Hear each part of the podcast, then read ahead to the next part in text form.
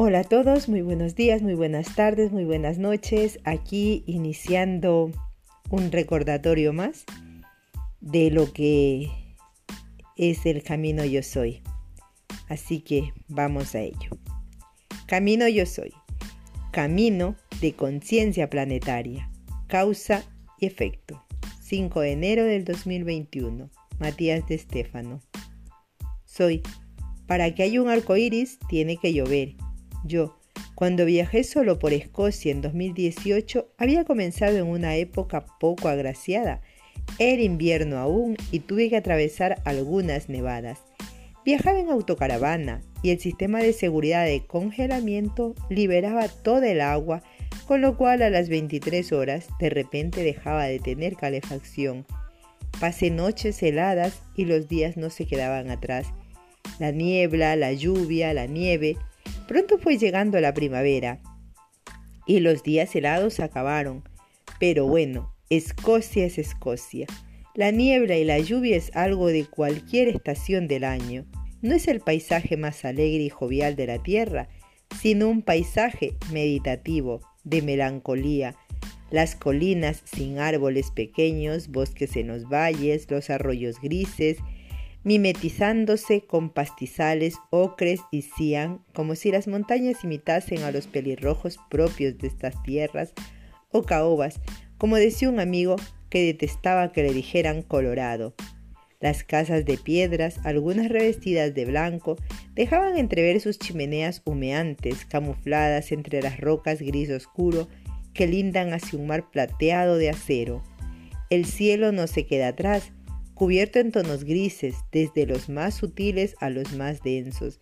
Dibujan formas danzando entre las montañas o simplemente cubren la tierra como un manto, una sábana, como quien quiere seguir durmiendo y se niega a ver la luz del día que ya comenzó. Tal vez este clima es justamente lo que hace de esta tierra algo tan mágico. Y entonces en cada esquina, en cada rincón, llega la firma escocesa, la lluvia. Pero no esa lluvia tropical o lluvia de invierno, de verano. Hablo de la garúa, esa fina llovizna que casi parece parte del aire que respiramos, como una humedad más pesada que desciende de los cielos, solo cinco minutos, luego se detiene por 15 minutos y vuelve intermitentemente. A veces puede permanecer durante días y a veces puedes verla a la distancia sobre alguna colina mientras ves el milagro.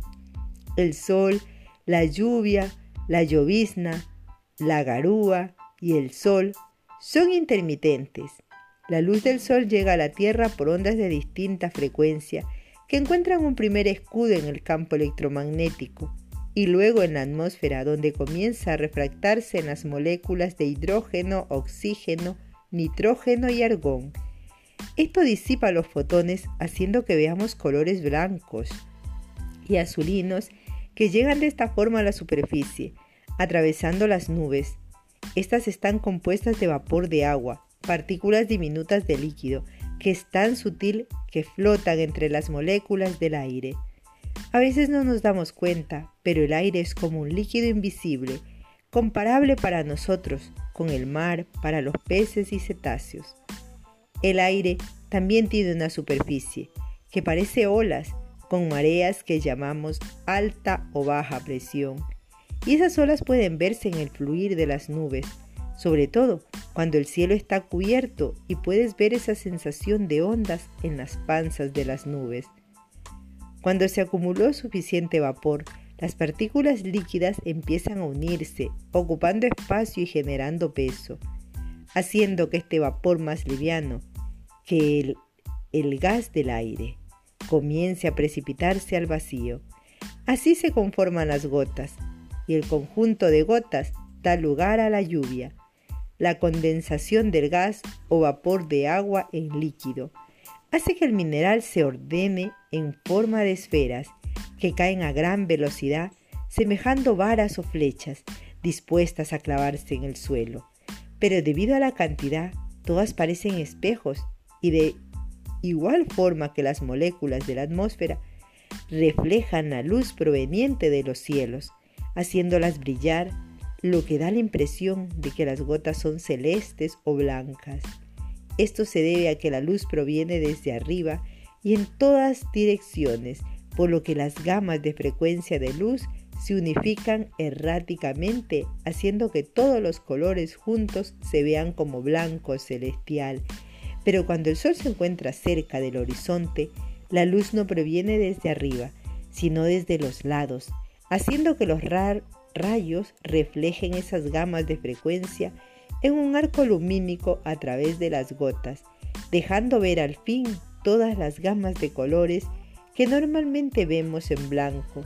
Es un momento mágico, pues solo, se, pues solo puede darse en un ángulo de 138 grados.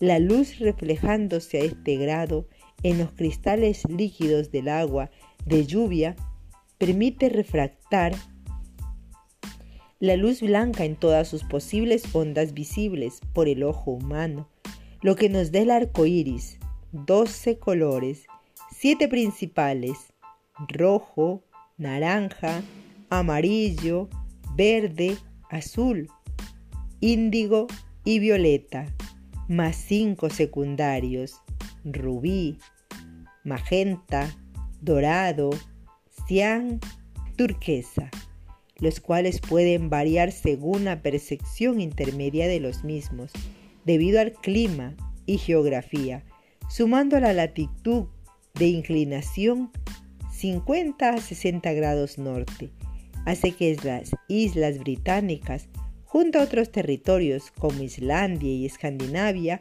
sean cuna de cientos de arcoíris, por todos lados estos arcoíris mágicos se han convertido en la puerta mística hacia otros niveles.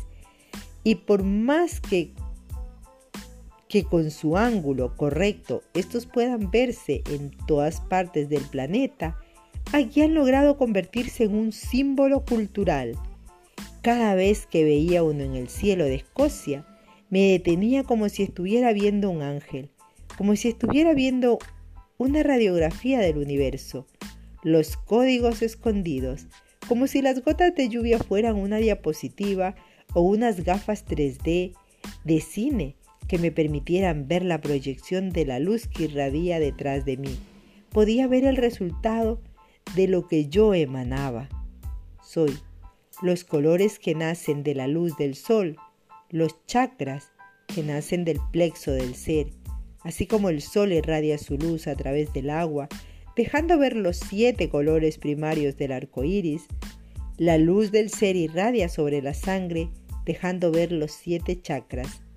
El yo soy en el plexo solar se refracta la vida en siete y hasta doce colores al exterior, doce frecuencias diferentes que nacen de ti y que pintan los rostros de personas o circunstancias a diferencia del paisaje terrestre. El paisaje humano es circunstancial y los colores los verás en las acciones y reacciones a las que te enfrentes en la vida. Cada persona o situación reflejará uno de los colores que vibran en ti y lo que veas en ellos será solo ese fractal de ti mismo, proyectado por la luz de tu ser. Yo. Bella forma de verlo. No sé ¿Por qué me vienen a la mente aquellos dibujos animados, ositos cariñositos u osos amorosos, Carvers, que veía cuando era niño, sobre unos osos mágicos que tenían símbolos en sus panzas y que cuando tenían que resolver algún problema, irradiaban un color del arco iris desde su plexo. Soy. Los humanos son de la misma forma. Todo es proyectado desde su plexo todo lo que ven afuera como una reacción es una consecuencia, un efecto de su pulsar interior. Yo. Ley de causa, efecto. Todo efecto tiene una causa y toda causa tiene un efecto. Soy. El arco iris que describes es el efecto de una causa que es la luz del sol, proyectada en los cristales de agua de la lluvia la causa principal es la combustión solar que emana energía de alta radiación, la cual, al vibrar a altas frecuencias, se percibe como luz. Es decir, que es la capacidad vibratoria del Sol que hace posible ver la luminosidad que será proyectada en los colores del arco iris. La segunda causa es la fractalidad del agua y su capacidad de distorsión de las ondas frecuenciales de la luz de los fotones. Es un filtro que permite ver la luz en sus partes. Yo, y esas partes son el efecto, un efecto visual. Soy. Efecto viene de ex y facere de latín hacer hacia afuera, o sea, lo que resulta externamente de lo realizado. Causa significa razón, es decir, el porqué de algo, que a su vez tiene de las palabras reor, creer, pensar, y tío, acción, es decir, ratio, la acción de creer algo. Si tomamos la primera y única ley universal de mentalismo, entenderemos a lo que se refiere la causa. Yo, a un pensamiento, una idea. Soy la idea que lleva a la acción para manifestar, es decir, efectuar. La creación misma es un pensamiento que se vuelve realidad. Es la gran causa del gran efecto. Este principio nos recuerda que todo lo que surge en el exterior proviene de un preconcepto, de una idea, de un pensamiento de nuestro propio yo soy, del ser, que proyecta hacia afuera un color, una frecuencia, una sintonía que será vista como un resultado directo de la intención inicial. Por esto, todo lo que ves fuera, lo que te sucede en la vida, los resultados que obtienes de las cosas que haces, no hablan de lo externo, sino de la intención desde la cual manifiestas las cosas. Yo. O sea que todas las cosas que nos pasan, las personas en las que nos reflejamos, que nos rodean, todo ello no es más que una proyección en distintos colores de una luz interna que irradia a través de nuestra sangre. Soy. El ADN es el filtro y por esto no siempre refleja lo que piensas tú, sino lo que piensa todo tu clan genético. Yo, ¿cómo regular esto? Soy, lo describiste, regular la lluvia. La lluvia es el plan emocional. Y recuerda que has dicho, las nubes viajan por las ondas del aire. Es decir, que para que las nubes se muevan, necesitas moverte. Para que haya menos presión, necesitas elevar la vibración. De lo contrario, habrá baja presión y sentirás ese peso en la humedad y dolor de cabeza y huesos. El agua que cae de los cielos es equivalente al torrente emocional de tu ser. ¿Cómo gestiona las aguas de tu alma? ¿Cómo gestiona los vínculos emocionales? ¿Vives en un diluvio, en una lluvia, en una garúa? Será difícil ver un arco iris en medio de un huracán caótico irascible, errático. Será difícil verla en un entorno nublado de garúa, incesante, melancólico y triste, depresivo e incómodo. Sin embargo, no podrás ver un día soleado, pues necesita lluvia, llovizna, contraluz. Yo necesito la emoción y la conciencia juntas para poder ver todos los aspectos de mi ser y de en dónde los reflejo. Soy no puedes negar uno u otro. Por lo tanto, la única forma de regularlo es mediante la toma de conciencia del campo emocional, no reprimirlo ni eliminarlo ni borrar los registros, sino reconocer la lógica de la lluvia, llevarle luz a los efectos, buscar las causas. Yo, buscar las causas de los efectos de mi vida, es lo que lleva luz a los hechos para que pueda vivirlos en coherencia, aprender y trascender. Soy. Y también generar nuevos. Tú eres el ser, el sol, la mente, la conciencia, la causa. Todo lo que existe en el mundo es la consecuencia, la existencia, el arco iris, la acción, el efecto. Contempla el paisaje en que habitas, las personas que reconoces, lo que reflejan en ti. Aquellos seres queridos y los no tan queridos son colores de tu propio arco iris. La diversidad manifestada de los potenciales de tu ser. Yo, y yo lo soy de ellos también. Soy. Todos somos reflejos. Por ello nos afectamos los unos a los otros. Todos somos efecto de las causas, pues cada ser es un sol en sí mismo, un océano de estrellas brillando en la tierra, irradiando doce colores a su alrededor. A veces reflejan personas, a veces animales, a veces situaciones, pero siempre estarán allí, complementando la visión de lo que soy.